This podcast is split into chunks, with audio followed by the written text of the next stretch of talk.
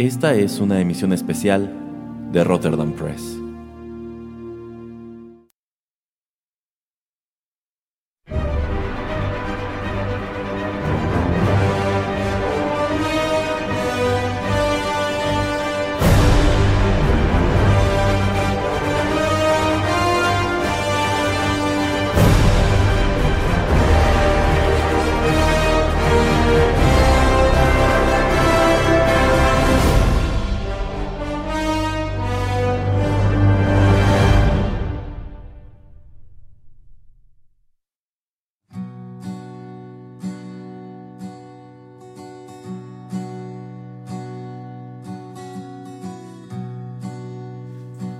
Amigos, qué gusto saludarlos una vez más desde la cabina de Rotterdam Press y recibirlos en esta nueva emisión especial del podcast en la cual me acompaña el recién resucitado, nuestro compañero y nuestro amigo, el señor Juanito Pereira. ¿Cómo está, señor Pereira?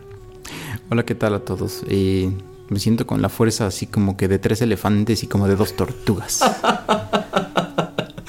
Ay, señor Pereira, esas referencias a su superhéroe favorito me, hacen confirmar que usted es el verdadero señor Pereira. Aquí, aquí debo señalar que antes de que nos sentáramos a grabar, tomando en cuenta el tipo de material que, del que estaremos platicando, bueno, pues le hice algunas preguntas al señor Pereira que solamente el verdadero señor Pereira ah. podría responder. En vista de que acabamos de clausurar todo este arco del Pereira verso de la locura, bueno, pues hasta donde yo sé, todos los Pereiras fueron regresados a su respectivo universo, pero siempre cabe la posibilidad de que se nos haya escapado uno que otro, entonces, para que no nos engañe, para asegurarnos de que este sea el, señor Pereira real, o al menos el de este universo, bueno, pues ya, ya, ya confirmamos con, con, lo que yo le pregunté antes y con este comentario de su superhéroe favorito, el fantasma, que sí se trata de él.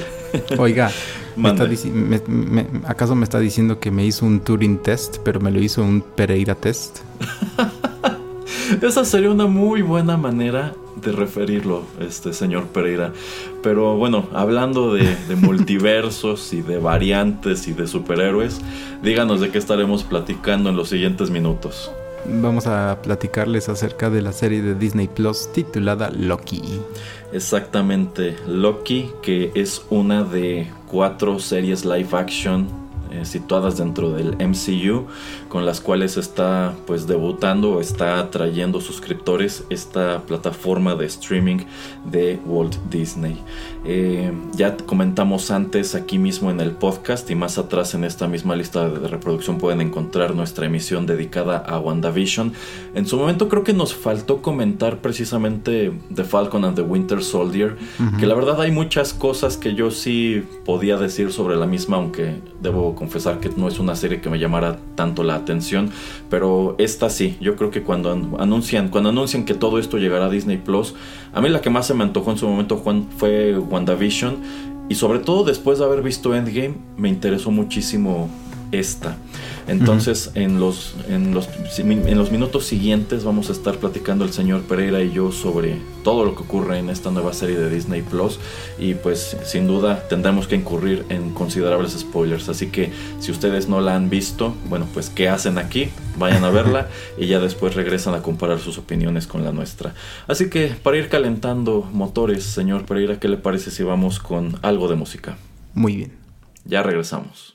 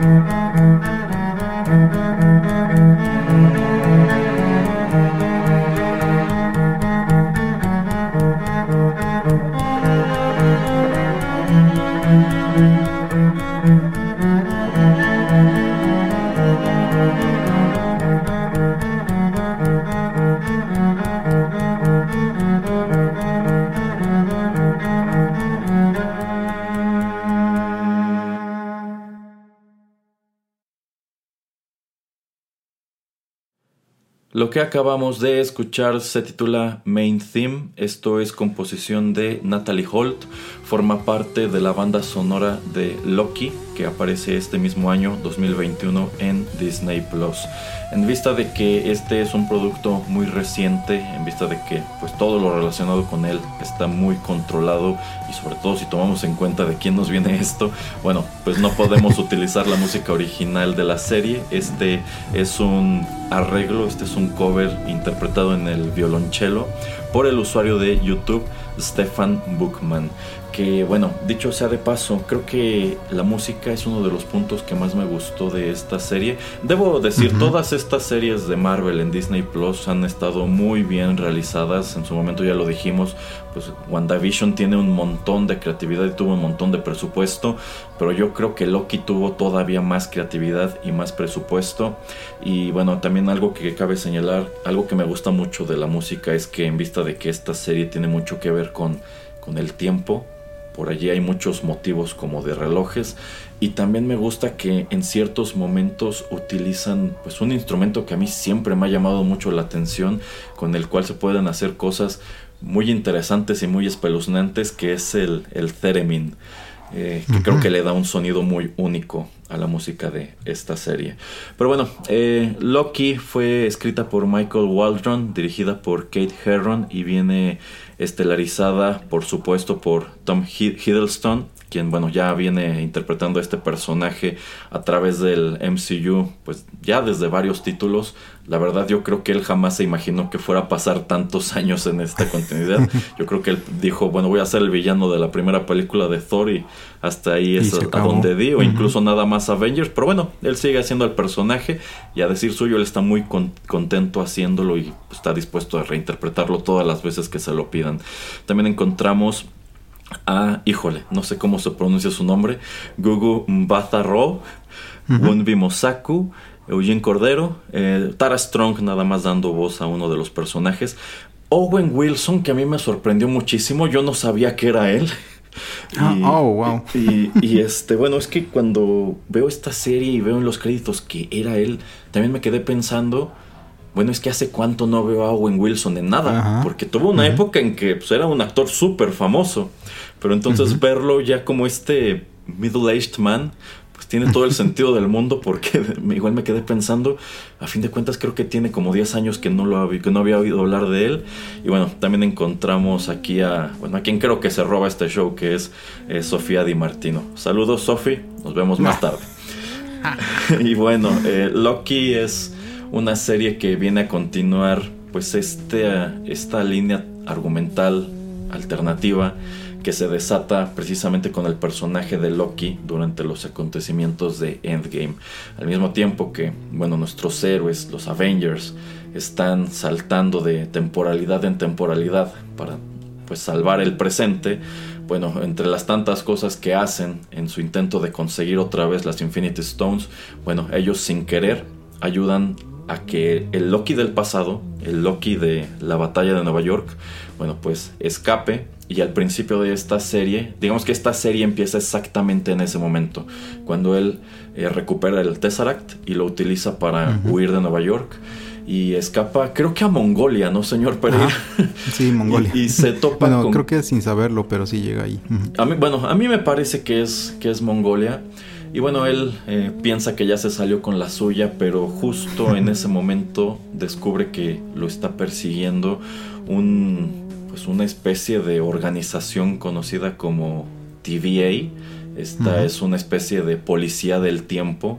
Es una organización que se dedica a identificar, digamos, a renegados o fugitivos que están rompiendo la, la línea temporal, que se están saliendo de la continuidad y pues están tratando de arreglar precisamente dicha continuidad. Entonces como a través de sus acciones los Avengers sin querer ayudaron que este Loki escapara, digamos que este Loki acaba de crear otra línea de tiempo y esta TVA no puede permitírselo, va, lo arrestan y se lo llevan pues a sus headquarters en donde él descubre cómo opera toda esta organización y bueno, a mí me parece algo muy interesante desde el primer episodio. ¿A usted qué le parece todo este asunto de la TVA, señor Pereira? Como le comentaba a otras personas, acerca de, de, este episodio, del primer episodio, bueno, eh, cuando lo termino de ver, eh, tengo que compartir aquí mi comentario. Eh, lo que dije fue, no sé lo que Loki es como serie, pero se ve muy, muy bonito. Porque el diseño de todo el set, de los trajes, de los personajes, la manera en que visualizaron lo que es TVA me encantó está muy muy raro el tratar de entender lo que está pasando, lo que son las variantes, lo que son eh, pues sí estas eh, ramificaciones del tiempo, lo que no te tienes que salir, que te tienen que regresar, que tienen que como que hacerle reset al tiempo. Eh, me agrada que te lo tratan de explicar de una manera bastante directa, bastante sencilla y que Mr. bueno, Mrs. Minutes, perdón, que es Tara Strong eh, es un personaje que pues también trata de, decirnos qué es lo que está sucediendo exactamente y cómo todo este lugar está pues envuelto en un misterio que también tratamos de resolver en los próximos eh, cinco episodios. Me gusta bastante eh, digo yo sí sabía que era Owen Wilson y de hecho bueno no sé tal vez Erasmo se confundió por el bigote y porque pues ya no es tan rubio sino por lo menos en esta ya tiene el cabello así como pues más canoso. Ajá, gris y, más canoso. porque bueno él cuando era famoso tenía el cabello ligeramente largo, tenía este peinado como de hongo, pero aquí ya tiene el cabello corto, tiene el bigote y está canoso, entonces yo cuando lo vi la primera vez, yo no sabía que era él y es al momento de, estar viendo en los créditos Owen Wilson, me quedé, ah caray, ¿quién es Owen Wilson? Y dije, ah caray, sí, ah, con razón tiene esta nariz tan fea. Eh, no te preocupes, Erasmo. En una de esas emisiones sorpresas te voy a traer alguna de tus películas favoritas de Owen Wilson. Este, déjame eh, escojo alguna de esas películas. señor Pereira, deje de spoilear el timeline de Rotterdam Press. que si no va a venir la TVA o no sé quién, a, arrestarlo, se me hace que usted después de todo sí es alguno de los otros Pereiras. Porque justamente es lo que yo estaba pensando. Se me hace que usted viene del futuro cuando ya hicimos la emisión de Juanito y las películas de Owen Wilson. Entonces, déjele allí. y no quiero decirle lo que le pasa a usted después de eso, pero no, bueno, ya no. Ahí le dejé un filme de 8 milímetros y una pequeña eh, proyectora para que lo pueda ver, así es que nada más tiene que, conseguirse algún ingeniero de esos de proyección para que no se le queme el, film, así es que tenga cuidado. Muy bien. no, pero todo eso, o sea, como este lugar que no es que es atemporal, que no te dicen exactamente dónde existe, pero que se ve muy sesentero, a mí me gusta mucho, se ve muy tipo Mad Men, pero eh, futurístico, no futurístico Em, se, ve, una. bueno, es que, bueno, todo esto relacionado con los headquarters de la TVA, efectivamente se ve sesentero, pero yo no diría que se ve exactamente como un complejo de oficinas de los 60, sino quizá como se habrían imaginado en aquel entonces que serían las oficinas del futuro. Y para mí eso está padrísimo, empezando porque toda la iluminación de la TVA es amarilla. Como, si, como si siguieran usando focos incandescentes o estas lámparas de escritorio con, con, pantallas como beige o amarillitas. y no en, pues con esta iluminación totalmente blanca que utilizamos hoy día. Sí, sí, sí. Sí, de hecho, de hecho sí es, creo que es una descripción más acertada de que en los 60 yo creo que hacían este tipo de concursos o ferias así de cómo te imaginas que va a ser el mundo en 40, 50, 60 años y yo creo que tomaron bastantes de esos eh, y de esas ideas como para plasmarlas en, esta serie. Pero bueno, eh, me gusta mucho lo que te explican de, ok, eh, Loki, este fue tu error al tomar el Tesseract y tratar de escapar. Em, existen variantes, existen multiverso, o sea, existen varias versiones de ti y la única manera en que pues tú vas a no ser reseteado, a ser prune, como le dicen ahí, em, es que tú nos ayudes a capturar a esa otra persona que es una versión de ti de otro universo que pues está eh, matando a estos agentes del TVA y que les está robando estas como pequeñas em, no sé si son son bombas no sé si son bombas pero estos pequeños em, elementos productos dispositivos como para resetear el tiempo entonces necesitamos encontrar esta variante y saber exactamente para qué quiero utilizar todos estos dispositivos. Em, por lo que me dejó muy muy atrapado el primer episodio y eso me gustó bastante. Digo, hablando de que como nada más eran seis episodios, eso me gustó bastante de que de una vez desde el inicio entramos ya con un misterio y tratar de resolver quién es la persona que está haciendo esto y cuál es la razón por la que lo está haciendo. Eh, sí, la verdad el primer episodio empieza con mucho misterio y también yo diría con muy buen humor. O sea, todo esto cuando se lo llevan a la TVA es divertido y al mismo tiempo es interesante porque de entrada pues Loki, este Loki precisamente post batalla en Nueva York, no es este Loki que ya ha madurado más hacia los eventos de Infinity War y que pues le ha tocado ver un montón de cosas y ha tenido muchos cambios de corazón. En ese punto Loki digamos que seguía siendo un villano, ¿no?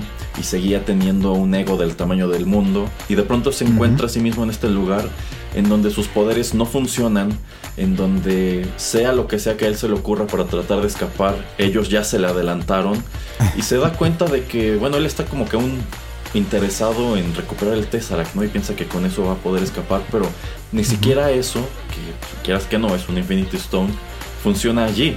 Y más aún cuando viene esta revelación de que en este lugar hay tantas Infinity Stones que las usan como pisapapeles, ¿no? Entonces como que dice, ok, a mí me interesaba el Tesseract porque yo creía que era un, un artefacto que me daría poder, pero ahora me doy cuenta que comparado con lo que sea que hay en este lugar, es insignificante. Y como que dice, en ese caso lo que tengo que hacer es apoderarme de este lugar. Y al mismo tiempo que a él se lo llevan pues para corregir la, línea de tiempo y tú entiendes que quizá lo van a, borrar, este, pues resulta que el personaje de Owen Wilson, que es Mobius, él es, un, es una especie de detective y está investigando precisamente ese caso que nos dice el señor Pereira, de una figura misteriosa que está causando disturbios a través de la línea de tiempo. Y es a él a quien se le ocurre es que yo puedo utilizar a Loki para que me ayude, que sea mi, consultor, ¿no? Y se convierta en mi, compañero. Y eventualmente él es quien le revela, es que esta figura, quien estamos persiguiendo, y quien efectivamente se roba estas como bombas de tiempo que ellos usan para resetear la continuidad, bueno, esta figura es en realidad un Loki de otro universo. Y me parece que es en el segundo episodio en donde descubrimos que se trata precisamente de una versión femenina de Loki interpretada por Sofía Di Martino, a quien en esta serie identifican como Sylvie, de tal suerte que termina por convertirse en un personaje original, si bien tiene tratos de otra versión femenina de Loki que ha aparecido en los cómics y también del personaje de Enchantress. Y bueno, algo que también me gusta es que a pesar de que este Loki, eh, Tom Hiddleston, es tan engreído, pues en realidad Mobius lo ve como si fuera un payaso, ¿no? Como una persona, un, perro que ladra mucho pero no muerde. Y en cambio le dice, es que esta versión tuya, la que estamos persiguiendo, es como una versión muy mejorada de ti mismo. Porque es una, es una versión tuya cuyos planes sí funcionan. Y en contrario a lo que pasó contigo, es difícil de capturar y sabe escapar. Y bueno, y el mismo Loki como que, como que se empieza a sentir cada vez más este, afectado por esta situación, ¿no? Como que literalmente en el primer episodio ve su mundo entero derrumbarse y darse cuenta que pues, al final del día es, es insignificante comparado con tantas cosas que hay afuera. Sí, em, y bueno, los yo, yo creo que podemos eh, dividir la serie un poco. Eh, siento que los primer, el primer par de episodios sí es algo como una body cop em, movie, pero bueno, una body cop serie eh, con Owen Wilson y con Tom Hiddleston. siento como que eso de tratar de resolver dónde es que se puede estar escondiendo Sylvie, dónde puede ser que eh, está tramando y está planeando todo lo que puede eh, suceder eh, con este tipo de dispositivos que se está robando. Me, me, parece una muy buena historia. Me gustó mucho que los juntáramos a ellos dos. También me parece acertado e interesante que no los hayamos mantenido juntos porque bueno, este, este como par de personajes de parejita resolviendo un misterio eh, lo acabábamos de ver en The Falcon and the Winter Soldier. Entonces siento como que aquí, ok, nos lo presentan, nos dan un pequeño como... Em, eh, una, pequeña muestra de lo que podemos ver. Tal vez en la. De, bueno, no es eh, spoiler, va a haber una segunda temporada. Tal vez en la segunda temporada vamos a verlos juntos un poco más. Em, después yo los separaría cuando ahora esta pareja es este Loki y Sylvie. Y al final es bueno la resolución, ¿no? El tratar de resolver el gran misterio de quién está detrás de todo el problema, de todo esta eh, gran maquinación que es este el, timeline, los timekeepers, etcétera. Em, por lo que por lo menos eh, siendo eh, la parte que le toca estar a Tom Hiddleston con, con Owen Wilson como si fueran un par de investigadores, un par de policías tratando de resolver un caso. Me gustó bastante y los lugares a los que van, como este lugar en Italia cuando va a explotar el, volcán, me gusta muchísimo. Eh, y es una de esas cosas que yo aprecié mucho acerca de los primeros momentos de esta serie. Eh, sí, sí, efectivamente coincido. Creo que se puede dividir en dos partes. Efectivamente, todo este, estos primeros dos, tres episodios en donde Loki junto con Mobius están investigando la variante y el punto en donde Loki decide unirse a dicha variante y junto con ella tratar de desenmascarar exactamente qué es la TVA y pues cuál era la intención de esta TVA en comenzar a perseguir a Sylvie desde que era tan pequeña. Que bueno, el señor Pereira también mencionó algo muy importante. Esta serie solo tiene seis episodios, lo cual la convierte, creo que en la más corta hasta ahora de las series de Marvel en Disney Plus. No me acuerdo cuántos episodios tuvo Falcon, creo que también tuvo seis. Pero bueno, tomando en cuenta que WandaVision tuvo, creo que ocho o diez. Ocho. Ocho. Bueno, esta es más corta. Eh, esta, eh, bueno, a esta serie le pega esta cuestión de la pandemia. Tuvo que suspenderse su producción un rato y yo creo que es precisamente por eso que se va a dividir en dos temporadas. Yo tengo la sospecha de que en realidad esta historia no iba a terminar en el punto donde terminó. Yo creo que iban a contar más pero supongo que llegó un punto en donde dijeron, ¿sabes qué? No podemos seguir así, entonces ya tenemos material suficiente para contar la historia de un modo. Eh, en este material de detrás de cámaras que se estrenó poco después también revelan que al parecer querían explorar mil cosas con Loki que ya no llegaron a este punto y yo creo que está bien, yo creo que esta historia precisamente por ser tan corta fue muy concisa. Entonces, eh, yo me imagino que lo que veremos en su momento como esa segunda temporada que a mí me dejó muy clavado y estoy muy interesado en ver para dónde va. Este, yo creo que originalmente sí íbamos a verlo aquí, porque a fin de cuentas WandaVision fue un one shot, Falcon and Winter Soldier también. Yo pienso que Hawkeye también, yo creo que esto también iba a hacerlo, sencillamente no pudieron grabar todo en, en ese momento y dijeron, ¿sabes qué? Párale allí, nos funciona así y de paso tenemos tiempo para reescribir, reacomodar y reimaginar un montón de cosas en vista de que los acontecimientos de esta serie, contrario a lo que vimos en Falcon y WandaVision, van a incidir enormemente en el futuro de esta continuidad.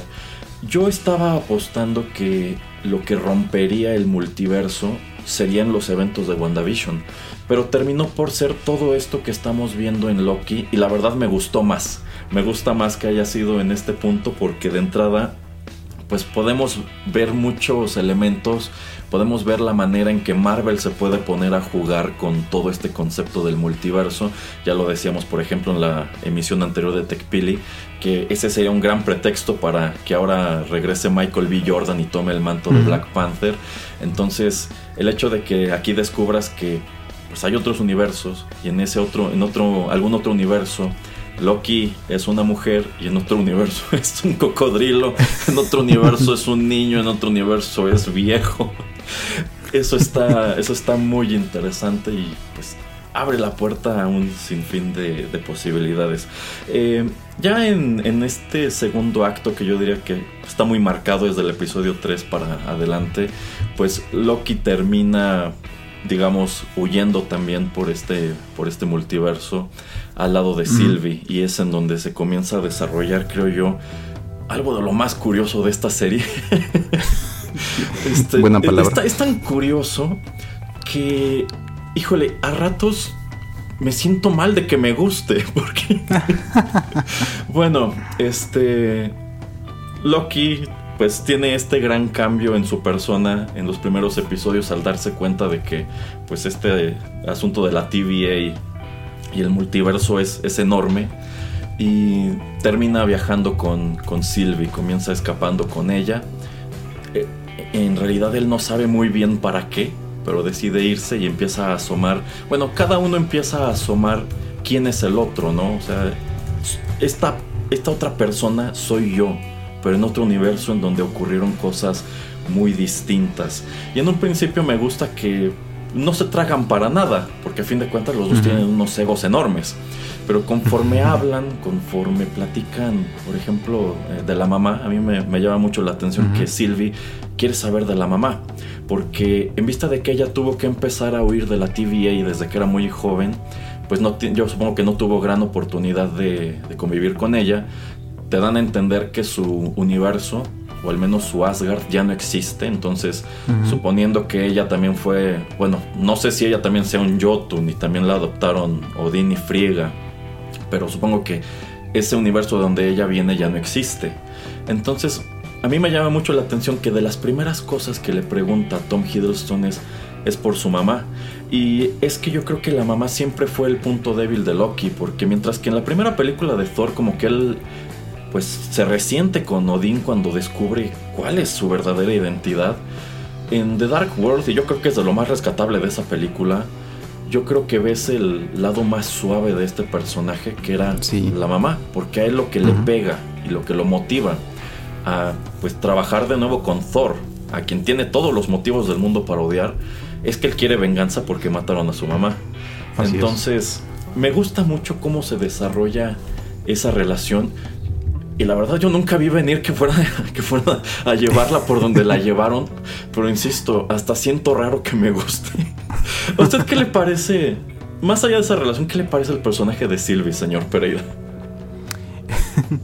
Em, al principio no me gusta mucho porque em, se mantiene muy privado, se mantiene como muy cerrado, no, no comparte exactamente lo que, eh, lo que ella es, de dónde viene, no nos dan tanta información acerca de, eh, pues sí, em, de su motivación, de todo lo que ella es. Obviamente ya después avanzando un poco este, los episodios nos dicen.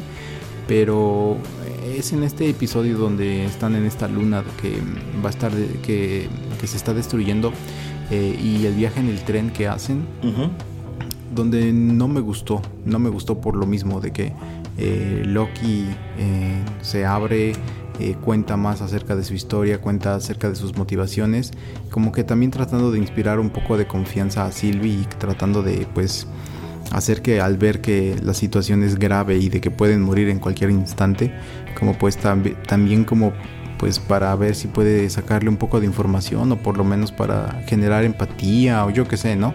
Entonces eso no me gustó para nada, pero ya después em, que nos empiezan a enseñar exactamente lo que ella está haciendo, por qué lo está haciendo, eh, la manera en que ella puede infiltrarse en las mentes de estos agentes del, TVA eh, y todo lo que ella puede ver a través de, sus poderes, pues es interesante. Eh, y bueno, nos dan un, pequeño guiño acerca de lo que em, pues ella está pensando. Em, no sé exactamente cómo vayan a desarrollar, la segunda parte viendo cómo termina la primera. Em, pero digamos que es un personaje que me agradó. Pero me gustaron más Loki y también este el personaje de Owen Wilson me gustan bastante más. Entonces, no sé. O sea, como que no me super convenció.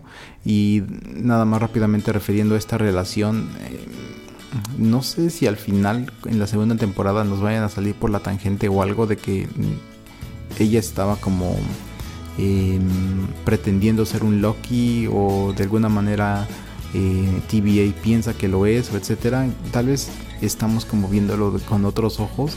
No creo que al final en verdad se decidan a que sí ella es una variante de, de este personaje. Pero bueno, eso ya lo vamos a ver después.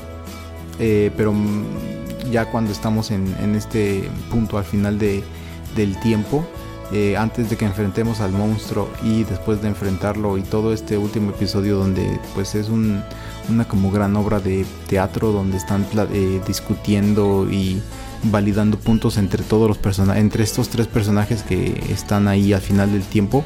Es muy interesante, entonces ahí podemos desarrollar más a su personaje, podemos descubrir más eh, quién es.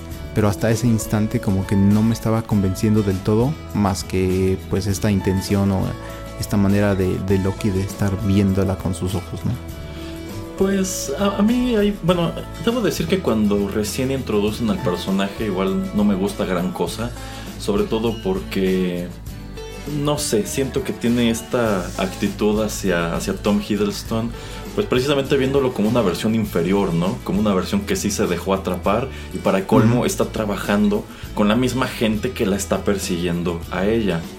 Pero cuando terminan juntos en esta luna de, la mentis y que dicen, bueno, tenemos que escapar de aquí porque tonto, nos trajiste al peor de todos los Nexus Events, porque casi nadie, porque bueno, nadie, nadie va a sobrevivir. Pues dicen, tenemos que escapar y es cuando llegamos a esta escena, a esta escena del tren. Me gusta que se dan cuenta de que, pues a pesar de que son la misma persona, son muy distintos entre sí y para colmo, como que no pueden utilizar sus trucos en el otro. Ella no puede leerle la mente a él y los trucos de magia de él no la sorprenden a ella para nada. Y tienen esta conversación en el tren que es cuando Sylvie comienza igual a, abrirse, ¿no? Y a compartir, pues, quién es. Pero a mí, a mí esa parte sí me gusta porque es donde empezamos a asomar al hecho de que a pesar de que ella se muestra a sí mismo como esta mujer súper ruda, en realidad no lo es tanto, en realidad es una persona pues solitaria, frágil y yo creo que hasta insegura, a quien lo que más ruido le está causando de esta situación es que este otro Loki, en lugar de ayudarla, está entorpeciendo su plan. y, eso, y eso la frustra. Este, pero por otro lado yo siento que en cambio Tom Hiddleston está muy interesado en descubrir quién es ella. Y él está maravillado de saber que otra versión de él existe en alguna otra parte y por fin se la encontró, ¿no? ¿Y cómo llegó a este punto? Y bueno, tampoco te mencionan si en su momento también para ella hubo un Thor o una figura similar. son cosas que a mí me hubiera gustado explorar, pero siento que a fin de cuentas tampoco, tampoco hizo falta. Y también me gusta mucho esta parte en el tren donde él se pone a cantar. O sea, es evidente que ya se puso, que estuvo tomando, que está borracho y se pone a cantar yo quiero suponer que en, noruego, y casi me atrevería a pensar que quizá es una, una canción este, tradicional, pues si no de Noruega, quizá de, esos lados. El señor Pereira que ha estado por allá, quizá sepa o quizá no. Este, pero yo desde que vi esta escena yo pensé, él está tratando de impresionarla, está tratando de, pues de hacerla ver es que no, no, no soy este inútil pedazo de basura que tú crees que soy. lo cual le termina saliendo por la culata porque se terminan cayendo del tren y eso los mete en todo otro embrollo. Y es precisamente eso lo que lleva a que al principio del episodio siguiente pues tengan este primer momento en donde dices, ah caray, yo, yo no vi venir esto. y este... Y es algo que precisamente también les señala Mobius, porque bueno, los traen de vuelta a la TVA porque derivado de eso los, los encuentran. Este. Y a mí me gusta mucho cuando Owen Wilson se da cuenta de que al parecer este Loki, Tom, está enamorado de su variante. y él lo toma así como que, wow, wow, wow, un momento, a ver, eh, eres tan hedonista y tan narcisista que te enamoraste de tu propia variante. y lo meten a esta como dimensión del castigo. en donde se pone a repetir este, ajá, se ponen a repetirle nada más ese momento en donde yo creo que es un, gran detalle porque, bueno, lo encierran en este loop en donde constantemente Lady Sif lo está golpeando porque él le cortó un mechón de su cabello, que eso nos viene pues netamente de los, de los mitos escandinavos. Hay un mito en donde Loki eh, rapa a Sif que en los mitos es la, es la esposa de Thor. y bueno, eso los lleva a tener un número de aventuras y desencuentros, ¿no? Pero eh, me parece un castigo muy chistoso de parte de una organización que puede controlar el tiempo, ¿no? No te vamos a encerrar, no te vamos a borrar, te vamos a dejar varado en un momento temporal muy irritante. y este... Bueno, ya después estos dos Lokis se vuelven a encontrar y tienen su plan para llegar al fin del tiempo porque tienen que llegar al fin del tiempo. Pero debo decir que este, así como Mobius se sorprende de, esta relación que empiezan a desarrollar esos dos, pues yo igual me quedé así como de, híjole, no sé cómo exactamente como qué cuente esto, pero me gusta y creo que me gusta más que nada por la actitud que los dos tienen hacia ello porque pues en un principio no se llevan bien, pero de pronto empiezan a tener ese interés el uno por el otro y como que los dos se dan cuenta para dónde va, pero nadie sabe qué hacer con esa situación, entonces para mí está muy bien construido. ok, ok. Em, a mí una de esas cosas que me parecen muy interesantes y muy válidas acerca de la historia es cuando nos empiezan a presentar a todos los otros Lokis. Ah, eso está eh, padre. Sí. estamos aparte, ajá, sí, o sea, como dice Erasmo, eh, que, eh, bueno, al principio cuando llegan a, este lugar al final del tiempo que está el Loki viejito que trae el disfraz de los cómics muy de los primeros cómics que eso se me hace muy chido. El, el, niño el que es el este el afroamericano y el, cocodrilo. Se me hace muy chido. Y también ya después cuando empiezan a aparecer muchas otras variantes de, los Lokis cuando ellos están en el tipo búnker. Em, un punto que se me hace muy válido y que como que digamos paga o se ve muy para mí de una manera muy inteligente reflejado al final es como em, al final de todo como que la esencia de un Loki es traicionar es no no puedes confiar en un Loki y ningún Loki puede confiar en otro Loki. Entonces, este, como que la esencia de quién es él no cambia, no varía eh, dependiendo del universo donde vengas, sino como que esto que es tan elemental de esta persona, donde lo encuentres, eh, es como su mejor habilidad y también como que lo peor, ¿no? O sea, como su... Eh, este tipo de, situación o de, de, elemento que pues también va a hacer que eh, pierda todo lo que quiere ganar. En, este caso, pues Loki, que es lo que siempre, bueno, no siempre, después de esta, digamos, aventura, lo que él quisiera es pues nada más mantenerse con Sylvie. Pero me gusta como pues la esencia de, de los personajes hacen que uno no pueda, que bueno, en este caso Sylvie, no pueda confiar en Loki eh, pero la exploración de estos eh, nuevos personajes y de estas nuevas variantes al final del tiempo que te también que te pareció Erasmo eh, a mí me gustó mucho. Yo creo que efectivamente te da a entender que sea el universo que sea sea un niño, sea un viejito, sea un cocodrilo, pues Loki efectivamente es una criatura traicionera. Pero también me gusta mucho cuando Sylvie lo menciona que quizá otro de los grandes tratos de ser un Loki es que siempre pierden, que eventualmente van a terminar en el, en el fin del tiempo, no sé, cuando, cuando llegan está lleno de Lokis porque todos terminan allí, porque en todas las continuidades siempre están tratando de salirse con la suya y al parecer ese es el, el lugar en donde están condenados a terminar, ¿no? Y efectivamente el hecho de que eh, nuestro Loki Tom se encuentre con estos otros, yo siento que todo eso es parte como de darse cuenta de que, de que él no era feliz siendo la persona que era y que tampoco querría terminar como todos estos, ¿no? O sea, o sea yo, yo creía que estaba destinado a algo grande, ¿no? Todo este asunto del Glorious Purpose. Y ve, vine a terminar con los otros Lokis, con el cocodrilo, con el niño, con el viejito, con, con el político, con el que trae un manubrio de bicicleta en el casco. este, entonces, pues a mí me gusta que, quieras que no, esta es una historia de crecimiento para él, ¿no?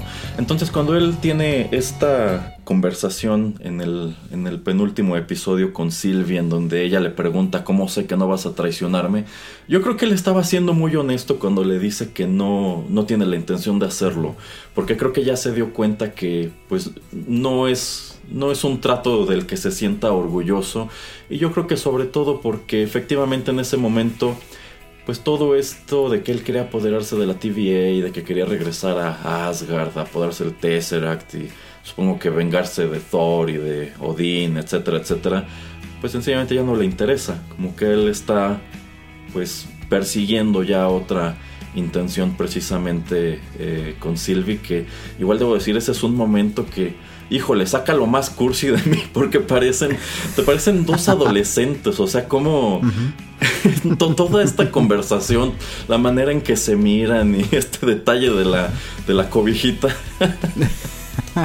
se, me hace muy muy muy muy curioso y también creo teenage drama. Sí, sí, sí, sí. Y también creo que un gran momento es cuando dicen, bueno, tenemos que enfrentar a, este monstruo, ¿no? Y este, pues deciden hacerlo ellos dos juntos, pero de pronto este, este otro Loki, que por cierto yo creo que ese Loki, por la historia que él cuenta en ese búnker, yo creo que ese Loki es, bueno, si no el mismo, es un Loki al que le pasaron los acontecimientos que vimos hasta, hasta Endgame y es un Loki que sobrevive y pues se esconde y llega viejo lleno de remordimiento y preguntándose qué fue de, por ejemplo, qué fue de Thor, ¿no? O sea, Thor aún se acordará de mí. Entonces me gusta que tiene igual este momento de redención que para mí se vio padrísimo como para distraer al monstruo hace aparecer todo Asgard, demostrando que a fin de cuentas es un Loki muy poderoso eh, acompañado de esta música muy imponente, hasta con motivos de la cabalgata de las Valquirias.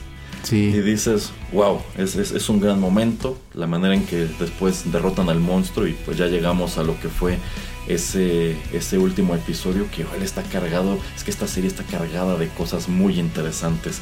Ya hablando de ese último episodio, señor Pereira, yo creo que este episodio será muy importante para todo lo que venga en las películas y series de Marvel. ¿Qué le parece el último episodio de Loki? Em, antes de exactamente de, describir lo que pienso, em, ya lo comentabas un poquito al inicio del bloque, pero ¿a ti te parece justo, injusto, bien hecho, mal hecho que eh, hay o va a haber cosas en películas que están descritas en estas series como Loki y como WandaVision que tal vez no vas a entender al, al 100% cuando veas este, la nueva de Doctor Strange, por ejemplo. ¿Te gusta que esas películas esperen que tú ya hayas visto estas series o no? Mm, pues no me gusta tanto porque efectivamente me están obligando a hacerlo. Y por ejemplo hay un montón de cosas que vienen, como esta serie de Miss Marvel, que a mí no, me, no me interesa para nada ver. Incluso Hawkeye tampoco se me antoja gran cosa, pero tomando en cuenta que sí han metido un montón de elementos que son necesarios para que sigas entendiendo el resto del canon, pues ni modo. Es, digamos que allí es como estos escritores al servicio de Disney han encontrado una manera de, de tenerte allí picado, ¿no? O sea, bueno, igual y no te interesaba Loki y no la viste, pero chin, estás viendo ahora la nueva de Doctor Strange, estás viendo la siguiente de Ant-Man y ¿qué crees? Aquí hay un montón de cosas que no vas a entender si no viste Loki. Entonces, están enredando mucho la narrativa, te están amarrando a otras tantas cosas que vienen. No me encanta, pero pues al mismo tiempo, ¿qué se le va a hacer? Em, yo creo que lamentablemente vamos a tener que verlos. Va a haber como una introducción como de un par, dos, tres, cuatro minutos de, en, estas películas que van a tratar de contar rápidamente lo que ha sucedido y los puntos importantes. Eh, que yo creo que son algo de las cosas que vamos a explorar en la siguiente temporada y todo se deriva de este último episodio, episodio del episodio número 6 cuando eh, Loki y Sylvie pues ya llegan a este como castillo, mansión eh, donde se encuentra el personaje que nada más es referido como el eh, aquel eh, pues que es el único que queda aquel que queda. He Who Remains. Em, que se supone que es em, un personaje que digamos es el que inventa este viaje entre los universos que al principio te describe que eh, empieza a visitarse a él mismo en varios lugares, que es una persona muy inteligente, que es una persona que empieza a compartir eh, pues todos los conocimientos entre ellos, que esto hace que crean que sus sociedades crezcan, eh, que se desarrollen mejor, pero que al final llega un punto en que todos ellos pues empiezan como si los Lokis entre ellos no pueden confiar, porque esa es su esencia, como que la esencia de aquel que queda, He Who Remains, es el destruir, es el eh, tener que estar como creando guerra, como el que el tener que em, pues ser el, el mejor no solamente de, su mundo, sino de todos los otros universos. Entonces, eh, pues este tipo de guerra que te describe que, que estalla entre ellos, eh, los problemas que le causan a la timeline, las ramificaciones que causan, también eh, se me hace algo muy interesante. Se me hace una, digamos, justificación em, válida por la cual existe esta timeline. La verdad no sé cómo vayan a terminar de desarrollar eso con todas estas variantes y con todas estas ramificaciones. No sé cómo, si las van a tener como que eh, reparar. Y sobre todo eso porque el lugar donde termina Loki al final de la serie como que, uff, o sea, como que no sé exactamente eh, qué pensar acerca de eso, sino que yo pensé que TVA era un lugar central y era el, o sea, el único y el único válido, que no existían más, pero entonces eso también va a ser interesante de explorar. Eh, y dicho todo eso, me gusta que He Who Remains, Sylvie y Loki en lugar de enfrascarse en una batalla épica que podríamos ver en algunas películas o en algún otro tipo de series donde pues eh, nuestros héroes o antihéroes en este caso se pelean contra em, pues el hombre detrás de la cortina que estaba como eh, pues causando todo esto em, que parece como más una discusión como como ya estaba yo comentando como una más obra de teatro donde eh, pues tenemos largos diálogos, largas discusiones, em, varios eh, argumentos válidos, varios argumentos que por lo menos Loki quiere discutir más con Sylvie. Em, entonces se me hace un episodio muy diferente que le va muy bien a esta serie. Eh, y, bueno, como yo digo, entonces en temporada 2 y en las películas eh, subsecuentes vamos a ver si fue un buen final, pero por lo menos en este punto a mí me gustó.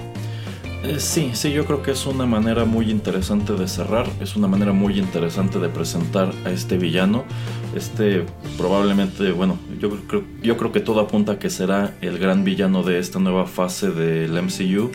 Pero pues qué interesante manera de encontrarlo pues al final, ¿no? En donde él termina y con toda esta historia en donde prácticamente si hay una sola continuidad y si la TVA está asegurándose de ello es porque él quiere cerciorarse de que no surjan otras variantes suyas. Por eso él es He Who Remains, él es el que quedó, el que sobrevivió a, toda, a todo este conflicto. Pero pues efectivamente ahora que Sylvie hace lo que hace, pues las cosas están a punto de, de, complicarse muchísimo y me gusta mucho que efectivamente no pelean con él, sino que tienen esta conversación y de todo lo que él dice, pues con todo eso él logra convencer a, a Loki Tom de que pues no, no, pueden matarlo porque van a detonar algo, algo mucho peor, pero pues Sylvie lo que quiere es vengarse de quien la ha estado persiguiendo y digamos que ella ha decidido situar esa culpa en él sin darse cuenta que al mismo tiempo él los está, los está manipulando.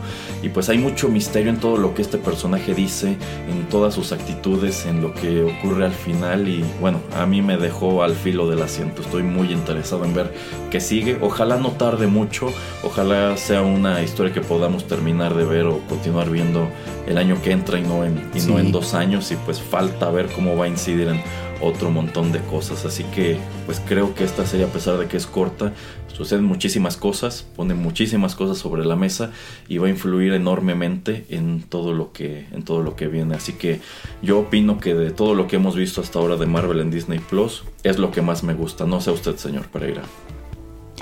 Sí, que era uno de mis comentarios para ir cerrando el programa de que nuevamente pues eh, podemos ver historias eh, de cómics de superhéroes eh, que se salen un poco por la tangente como fue WandaVision y ahora como fue Loki. siento que Loki me gustó más también que, WandaVision.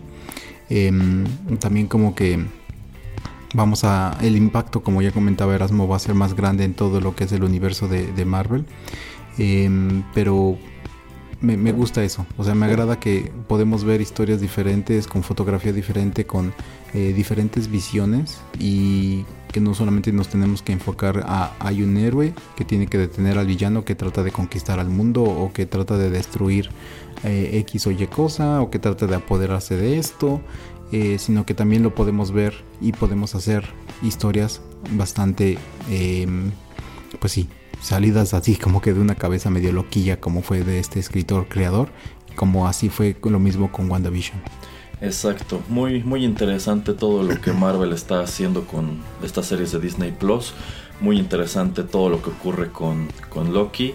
Y pues habrá que ver qué es lo que, lo que se avecina. Eh, yo creo que es inevitable esto que menciona el señor Pereira. Hay muchas cosas que ya estás obligado a ver si quieres seguir entendiendo. También yo creo que ese es el propósito de esta otra serie de Legends que en realidad son como resúmenes de personaje. Yo creo sobre todo para si, si apenas te estás adentrando, como que rápido puedes ver quién es Wanda, quién era Pietro, quién es Loki, ¿no? etcétera, etcétera. Entonces, pues les queda mucho carrete, de eso no, no queda duda y ojalá lo que viene igual sea muy interesante. Pues es así que estamos llegando al final de esta emisión reseña dedicada a Loki. Muchas gracias al señor Pereira, muchas gracias a todos ustedes por su sintonía. Recordarles que todo nuestro archivo está disponible en SoundCloud y que también pueden suscribirse a lo más reciente en iTunes, Spotify, Tuning Radio y otras tantas aplicaciones. Gracias por la sintonía. Nosotros fuimos Juanito Pereira y Erasmo y ya saben, los esperamos aquí en lo más reciente de Rotterdam Press. Bye.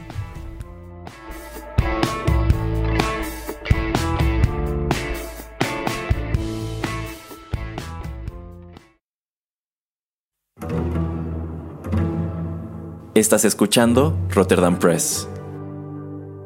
Radio como hecha en casa.